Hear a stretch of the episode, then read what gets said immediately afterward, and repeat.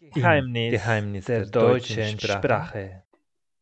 Hallo und willkommen zu der neunsten Folge von Geheimnisse der deutschen Sprache. Heute fahren wir virtuell nach Berlin und zum späten Stunde begegnen wir Ricardo, die uns heute in dieser Folge unterstützen wird. Hallo und vielen Dank, dass du dabei bist. Einen wunderschönen guten Abend. Äh, ich freue mich auch dabei zu sein, vor allem zu dieser späten Stunde. Ich habe einen Mittagsschlaf gemacht und bin jetzt hellwach, von daher hätte ich sonst eh nichts zu tun. Und meine erste Frage wäre an dich. Wie findest du das Verhältnis in Deutschland zu der älteren Bevölkerung im Verhältnis zu Spanien? Genau, kurz vor der Aufnahme haben wir uns äh, damit äh, beschäftigt, über diese kulturelle Hintergründe. Äh, es ist wirklich so, dass ich erlebe, dass, die, dass der Respekt gegenüber älteren Generationen in, in Deutschland verhältnismäßig ähnlich ist zu dem aktuelleren als in Spanien. Das heißt, sowohl grammatikalisch, also man sieht sich mit 70, 80 Jahren in Spanien, aber aktuell nicht mehr, aber auch sozusagen von der Haltung. Ich finde, dass hier in Deutschland die ältere Herrschaften werden einfach uniform gesehen mehr respektiert oder mehr wertgeschätzt in seinen Aufgaben. Auch spielt eine große Rolle aus meiner Sicht, dass die, ähm, dass diese zum Beispiel Wandervereine oder das andere Konstellationen von 60, 70-Jährigen einfach gegründet und, und, und im Laufe sind. Und in Spanien zum Beispiel sind solche Reisengruppen oder Studienreise oder eher so Freizeitgestaltung eher vom Staat organisiert. Also das heißt, es gibt eine Art von staatlichen Unterhaltungsprogramm, was in Deutschland eher komisch vorkommen würde. Und ja. deswegen ist schon einfach ein, ein anderer Ansatz. Und das äh, ist einfach natürlich eine Möglichkeit, sich äh, mit der anderen Sprache, mit der anderen Fremdsprache zu beschäftigen, indem man diese Feinheiten einfach auf dieses vorgeschrittene Niveau kommt. Und da hätte ich für dich die Gegenfrage. Du hast äh, sozusagen zwei Muttersprachen. Inwieweit, ja. wenn wir so über Geheimnisse uns unterhalten, kannst du bestimmte Geheimnisse auf eine oder auf die andere Sprache besser aufdecken? Ja, äh, ich denke, das ist gut, ist beim Spanisch muss man das aber nochmal äh, differenzieren. Ich denke, dass du im Deutschen beispielsweise durch die Sprache an sich öfter neigst, Schimpfwörter zu verwenden im Verhältnis zum Spanisch, also zumindest zum lateinamerikanischen Spanisch, dass du seltener ein Schimpfwort verwenden würdest als im mhm. Deutschen. Da ist es viel umgänglicher, dass man das äh, aufbaut, wenn man irgendetwas sagt, dass man halt irgendwelche Schimpfwörter einbaut. Das heißt, du könntest sagen, dass du höflicher auf diese auf Spanisch bist als auf Deutsch. Aufgrund von, wie du zum Beispiel ja. diese Sprache erworben hast. Ja, genau. Also, also äh, im, im Spanischen bin ich viel, viel höflicher als im Deutschen. Mhm. Und wenn du das zum Beispiel vergleichst, also du bist jetzt in, in Wirtschaftswissenschaft äh, beschäftigt, aber du hast im Vorfeld gesagt, du hast äh, dich in Kommunalpolitik engagiert.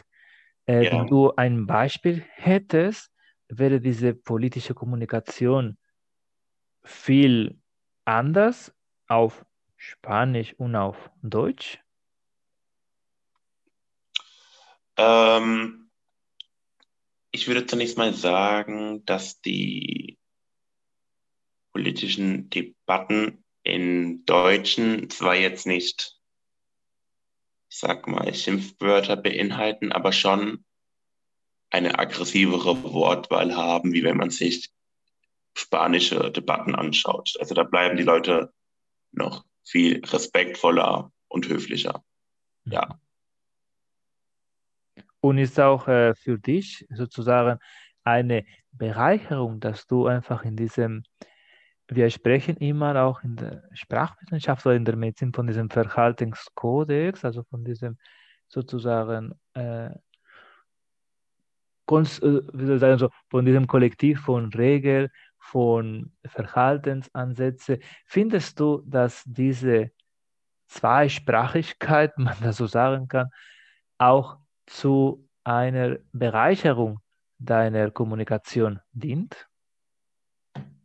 Ich denke, es dient auf jeden Fall zur Bereicherung der, äh, ähm, der Kommunikation in dem Sinne, dass man auch eine andere Form kennt. Also man kennt nicht nur die eine Form, wie man miteinander kommuniziert und den einen, ich sag mal, die eine Wortwahl, sondern man kennt halt auch die andere Seite. Und dadurch kann man auf der einen Seite ganz gut rausstechen. Auf der anderen Seite, wenn man genauer darauf achtet, ähm, dadurch, dass die Sprachen, wie man sie verwendet, unterschiedlich sind, finde ich, neigt man dann auch dazu, in den zwei, also unterschiedliche Persönlichkeiten in den Sprachen zu haben? Oder wie würdest du das sehen? Würdest du sagen, dass deine Persönlichkeit auf Deutsch anders ist als auf Spanisch? Das ist eine sehr gute Frage. Zuerst bin ich Deutsch-Spanier, deswegen das ist ein bisschen, ich musste mich spalten, um diese Frage zu beantworten. Aber in sich hast du recht, weil äh, ich äh, empfinde das so, wo ich aufgewachsen bin in Spanien, hat man eher eine andere Rhetorik als in Deutschland, aber ich habe sehr prägende Erfahrungen äh, in Deutschland jetzt gehabt, ne, mit dem Studiumsaufenthalt, privates, sodass, wenn ich einfach auf Deutsch denke, äh, ist nicht nur äh, rationeller oder manchmal so philosophischer, manchmal umständlicher, sondern auch äh, manchmal so pragmatischer. Und das äh, hat das schon so, dass wenn ich einfach ein Konzept, sei es zum Beispiel eine Verhandlung bei einer beruflichen Entwicklung, sei es einfach eine, eine organisatorische Sache, ist äh, diese direkte Übersetzung vom Spanischen ins Deutschen äh, klingt eventuell zu ruppig und deswegen ich muss das umformulieren. Das auch in meiner Tätigkeit als Arzt ist mir passiert, dass da ich einfach eine Art von Modus kannte, damals von Studium in Spanien.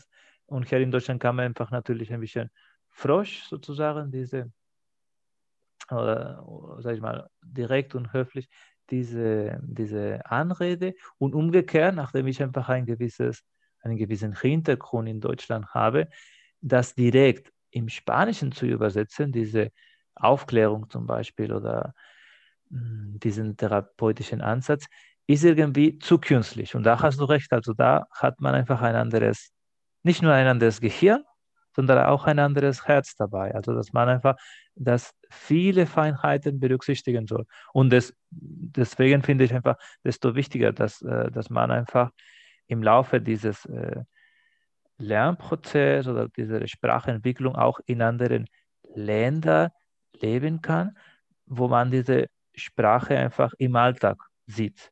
Wir haben einfach ganz viele Zuhörer, die sozusagen nur eine künstliche Umgebung um sich herum haben, aber können nicht das nachempfinden, was wir jetzt besprechen, sei es einfach in deinem Bereich, also politische Kommunikation oder in meinem Bereich, dass einfach ganz viele Kleinigkeiten sind, je nachdem mit welchem Kollektiv. Zum Beispiel ist nicht das, ich bin nicht der gleiche Person oder ich habe nicht den gleichen Diskurs, wenn ich in einem Migrantenverein irgendeinen Beschluss mhm. bespreche, als wenn ich, was weiß ich, in einem akademischen Kontext einen Vortrag halten muss. Das ist definitiv so. Ja, ja. Würdest du jetzt sagen, dass die deutsche Sprache geheimnisvoll ist? Ich muss sagen, ich finde eigentlich eher die spanische Sprache geheimnisvoll. Weil, um nochmal auf das zurückzukommen, im Deutschen drückt man sich viel pragmatischer aus. Und im Spanischen redet man mehr drumherum. Also man umschreibt häufiger mal eher Dinge, als sie direkt zu sagen. Deswegen würde ich ja sagen, dass ich Spanisch geheimnisvoll ist im Verhältnis zu Deutsch finde. Da finde ich Deutsch ja langweilig. Mhm. Kann schon gut sein, dass einfach bestimmte Redensformen einfach so mehr so mehr rumfummeln, also eine direkte ja, Aussage sind. Mhm. Dann wäre natürlich die Einladung, da ich kenne noch nicht, dass es einen Podcast, ein Format gibt, um diese Geheimnisse der Spaniol, der spanischen Sprache aufzudecken. Da bist du gerne eingeladen. Und genau, ich versuche mich jetzt zu beschäftigen so mit dieser Beseitigung von, von diesem ähm, ja, neuen Sprache für mich. Und das wäre soweit diesem ersten Teil. Und ich würde dich jetzt einladen für den zweiten äh, Teil, diesen Vortrag, dass du mir ein Thema geben könntest, worüber ich fünf Minuten lang referieren soll. Okay.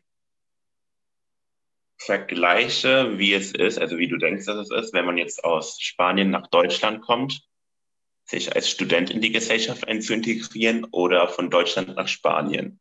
Wer wird es einfacher haben? Der, der von Deutschland nach Spanien geht als Student oder der, der von Spanien nach Deutschland geht als Student? Das ist auch eine sehr rücksichtsvolle Frage, da ich sozusagen die zwei äh, Seiten der Medaille kenne, auch von deutschen äh, Erasmus-Studenten beispielsweise. Lass mir kurz darüber nachdenken. Heute will ich mich mit dem Thema befassen, inwieweit sind Deutsch- oder spanische Studenten in dem anderen Land gut angekommen. Zuerst ja. lass mich aber bitte einen kurzen Fort Aufbau des Vortrags skizzieren. Erstmal wäre, wie weit dieser Austausch bisher entsteht zwischen Deutschland und Spanien. Welche Art von Studenten machen diesen Versuch, also in, in das andere Land, einen ja. Lebensabschnitt oder einen Forschungsaufenthalt zu machen? Darüber hinaus werde ich noch über meine Erfahrungen sowohl von spanischer als auch von deutscher Seite berichte und zuletzt werde ich meine persönliche Stellungnahme diesbezüglich abgeben.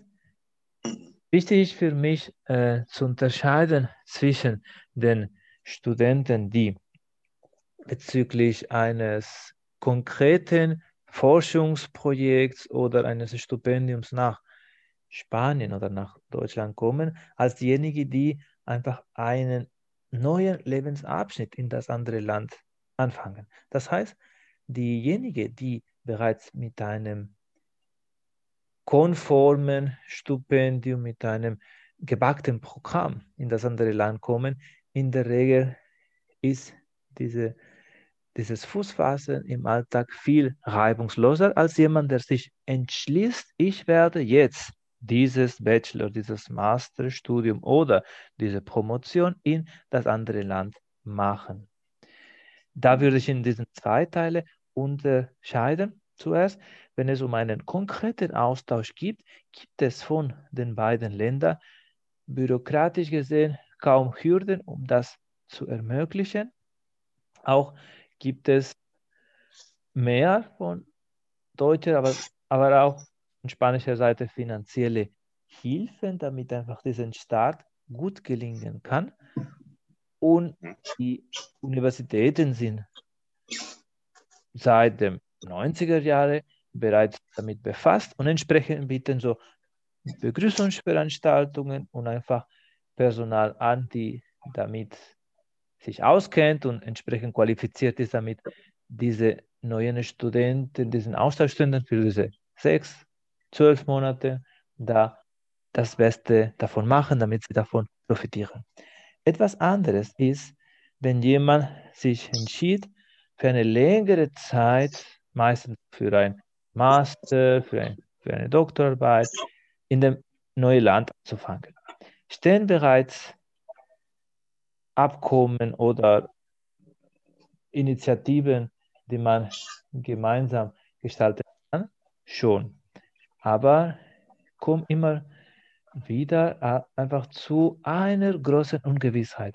Diese sozusagen, dieses fehlende, dieser fehlende Halt, diesen fehlenden Halt habe ich sowohl von Deutschen erlebt, die mal einfach ein äh, Masterstudium in meiner Heimatstadt anfangen wollen, als auch ich selber, wenn ich einfach eine Promotion in eine, in eine deutsche Universität anfangen möchte. Weil wir, also in diesen zwei Fällen, wir waren so die, den ersten überhaupt, der ohne diesen Schublade von Austauschstudenten da in diesem neuen Land ankommen möchte. Unterschied war, diese Kollegin von mir hatte in Barcelona zwar nicht so richtig Unterstützung von der Universität, also mit diesen ganzen Belangen, aber äh, sie war sehr schnell im Alltag durch die anderen Studenten angekommen. Da ist die Willkommenskultur in meiner Heimat selbstverständlich und hat sich sehr schnell wohl gefühlt und hat sie auch davon das Beste rausgemacht. Im Gegensatz zu ihr, ich äh, sollte alles so am Anfang für mich selbst erarbeiten. Es gab äh, zwar finanzielle Unterstützung von der Universität, aber es hat, äh, wurde einfach viele Eigeninitiative gefordert, was man nicht von meinem Hintergrund erwartet hat.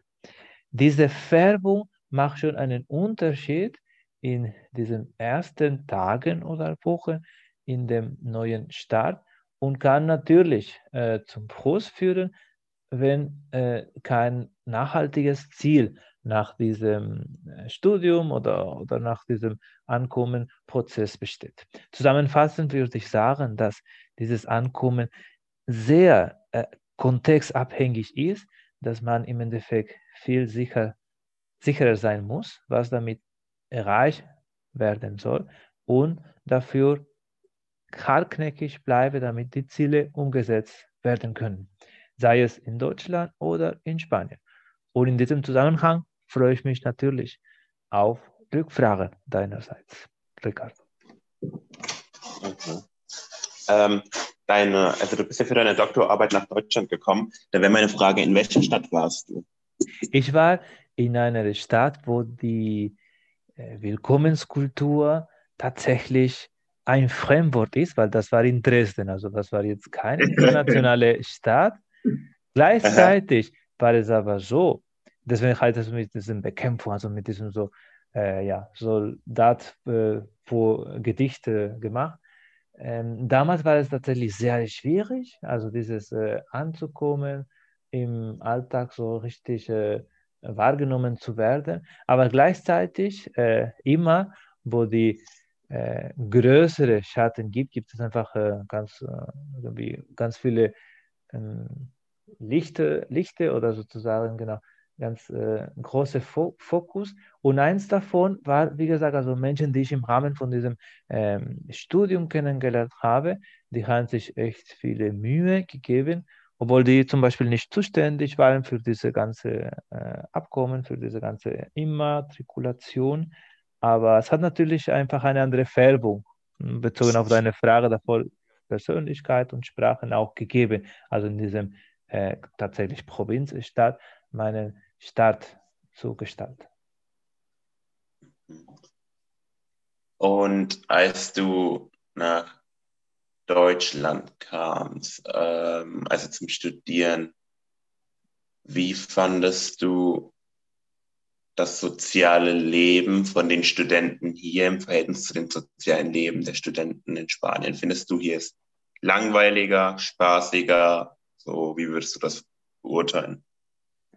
Ich würde sagen, hier ähm, kann man sich sehr, sehr vielfältiger ähm, entfalten als in Spanien. Also in Spanien ist eher uniform, was man so, wie man so in, in WG lebt zum Beispiel. Also in Deutschland habe ich einfach ganz viele äh, verschiedene so Lebensart, auch binnen Studenten mitbekommen.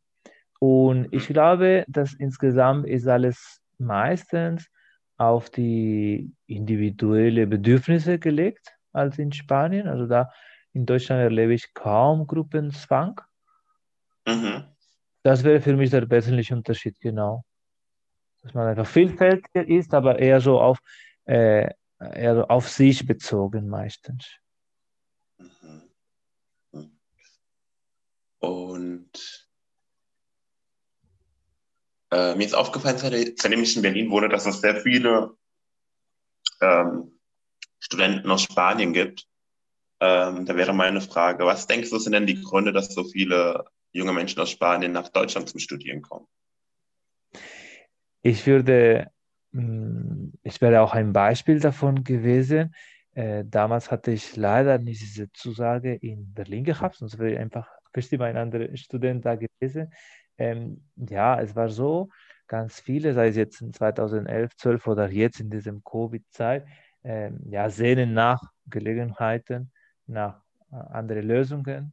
Und deswegen, die, wir haben einfach das Gefühl, dass da in Deutschland eine Gelegenheit gewährt wird, vor allem wenn man so qualifiziert und wenn man was studiert oder wenn man irgendeinen Hintergrund hat. Und die suchen da tatsächlich dieses Berlin oder nach Deutschland zu gehen als Chance, als Möglichkeit, was anderes mhm. zu werden. Mhm. Ähm. Und warum ausgerechnet Deutschland? Deutschland ist einfach ähm, etwas näher, als wenn man sagt, nach in die USA zu fliegen oder nach Australien. Mhm. Man hat bereits immer wieder gehört, mitbekommen, dass dort Fachkräfte gesucht werden. Stimmt. Und da ist tatsächlich ein Anreiz für ganz viele Absolventen, Studenten auch da einfach eine Qualifizierungsmaßnahme, sei es einfach eine Doktorarbeit, wie ich damals, oder ein Master, ein Praktikum. Damals gab es einen Diskurs von Merkel, die ist übrigens heute, gestern, also 15 Jahre, seit 15 Jahren ins, im Amt. Und ganz viele von meiner Generation äh, können sich noch daran erinnern, was sie damals gesagt hat, ich glaube, es war 2011, dass äh, Deutschland hält die Arme offen für jeden Spanier, der sich qualifizieren will, weil sie hat sowas gesagt, als äh, ob einfach in jeder Ecke eine Stelle äh, zur Verfügung gäbe. Und das hat äh, tatsächlich viel Mut oder viele Hoffnung damals gegeben und haben ganz viele einfach diesen Schritt gewagt und das geschafft und das umgesetzt. Und das würde ich sagen, also es gibt einfach einen, diesen guten Ruf, dass man dort relativ unkompliziert eine Möglichkeit hat, eine Stelle, ne? also eine Weiterentwicklung zu finden. Mhm. Genau. Prima. Also das wäre soweit äh, von diesem ersten Teil. Jetzt gehen wir aber in die Diskussion immer hartnäckig, immer vielseitig und deswegen ich würde dich darum bitten, dass du einfach mit einfach einem anderen Thema eine Art von Positionierung, Haltung kurz berichtest und dann würden wir fünf bis sieben Minuten lang darüber uns austauschen. Und so wie der, bei der Prüfung, man muss nicht besti diese bestimmte persönliche Haltung da äh, vertreten, also es kann äh, je nach Prüfungssituation unterschiedlich sein. Hauptsache, dass man die Rhetorik übt. Das heißt, du bist dran, Ricardo. Okay. Ähm, meine Frage wäre, würdest du sagen, dass die Menschen in Spanien glücklicher sind als in Deutschland. Also mir persönlich kommt es so vor, dass Spanier oder die Menschen in Spanien viel glücklicher sind als die Menschen in Deutschland. Obwohl ich sage es mal, hier wirtschaftlich besser äh, läuft und das Jobangebot äh, auch besser ist. Äh, ähm, am Ende des Tages sind die Menschen, glaube ich, dort glücklicher. Äh, kommt es mir nur so vor oder würdest du sagen, dass das stimmt? Genau, das heißt, deine Annahme wäre, dass die spanische Menschen hier oder, oder in Spanien? Das habe ich nicht verstanden. Spanien, Spanien in Spanien, okay. Spanien. Genau. Also das klären wir noch, aber ich würde so für diese Annahme das Gegenteil sagen und auf jeden Fall verteidigen. Naja, wenn sie so glücklich wären, würdest du nicht denken, dass sie äh, dort eher bleiben würden. Also das sehe ich nicht kohärent. Warum die spanische Jugendliche einfach äh, das Land verlassen und die Werte einfach nicht äh, berücksichtigen, ich gehe davon aus, dass sie nicht so glücklich sein können. Also ich würde doch äh, bleiben in meiner Heimat, wenn es mir glücklich machen würde. Und ich mir wäre so das Gefühl, dass sie eher nicht so richtig äh, die Chance oder die, die Möglichkeit sehen, sich äh, diesen Glück da in, vor Ort zu finden. Das ist ein bisschen was fehlt. Also wir suchen einfach den einfachen Weg, weil in Deutschland anscheinend ganz viele Arbeitsstellen gibt, aber die, die suchen nicht einfach diese, diese Entwicklung da in Spanien. Und das finde ich tatsächlich schade. Wie ist okay. so deine Erfahrung als Deutscher, der in Deutschland wohnt? Also ich finde halt, natürlich ist so das Jobangebot, darauf hast du dich jetzt primär bezogen, besser. Aber ich finde, glücklich sein hängt ja nicht nur von den Chancen ab, sondern auch von der Grundhaltung. Also wenn du nicht glücklich bist mit dem, was du hast, dann wärst du auch nicht glücklich mit dem, was du gerne hättest. Und ich glaube einfach, dass da in Spanien die Menschen das viel besser ähm, können, dieses allgemein glücklich sein im Verhältnis zum Deutschen. Ich äh, gehe davon aus, dass du auch dieses Glück, Glücklichkeit mit diesem Halt verbindest. Ich sehe zwar deinen Punkt, dass es in Deutschland weniger Halt gibt, als zum Beispiel durch die Familie. Also Spanien ist eine Gesellschaft, die äh, sehr, ähm, wo die Familie eine große Rolle spielt im Vergleich zu Deutschland. Und, mhm. Aber zu, zu meiner Vorstellung oder zu meiner Position, dass eher die Deutschen glücklicher sind, ist es einfach, der Staat ganz viele Mittel zur Verfügung steht damit, sei es durch Mentoring-Programme, durch Umschulungen, damit die Menschen tatsächlich den, den Halt finden, die mhm. eventuell in der Schule oder in der Familie nicht vorhanden war. Deswegen das betrachte ich jetzt nicht unbedingt als problematisch. Mir wäre es aber ein Anliegen, dass die die sozusagen die Menschen, die noch nach äh, Glück sehnen und das nicht in dem jeweiligen Land finden, dass sie einfach die Chance haben, eventuell für ein paar Monate äh, einfach um Berührungsängste abzubauen, einfach in das andere Land zu reisen. Ich sehe das so, ich weiß nicht, wie es bei dir ist, wenn man äh, diese Sendung von Vox oder von ProSieben, das heißt die Auswanderer, anguckt, äh, man sieht einfach, dass die Deutschen, die irgendwo in diesem Insel, im Mittelmeer oder im Ozean, also Kanaren oder Balearen auftauchen, sie haben echt grobe Vorstellungen, wie das Leben dort ist. Und sie können auch, obwohl das Wetter oder die, die, die, die Gastronomie eventuell einen anderen Stellenwert als in Deutschland hat, es kann denen schlechter gehen als in Deutschland. Wie siehst du das? Stimmt, stimmt, stimmt. Ähm, das habe ich jetzt, darüber habe ich ja noch gar nicht nachgedacht, aber jetzt, wo du das sagst, es gibt natürlich viele Leute, die auswandern, weil sie sich denken, ja, dort sind die Menschen glücklicher, aber ähm, das ist dann oft gar nicht der Fall, weil das Leben dort halt andere Nachteile hat im Verhältnis zu hier.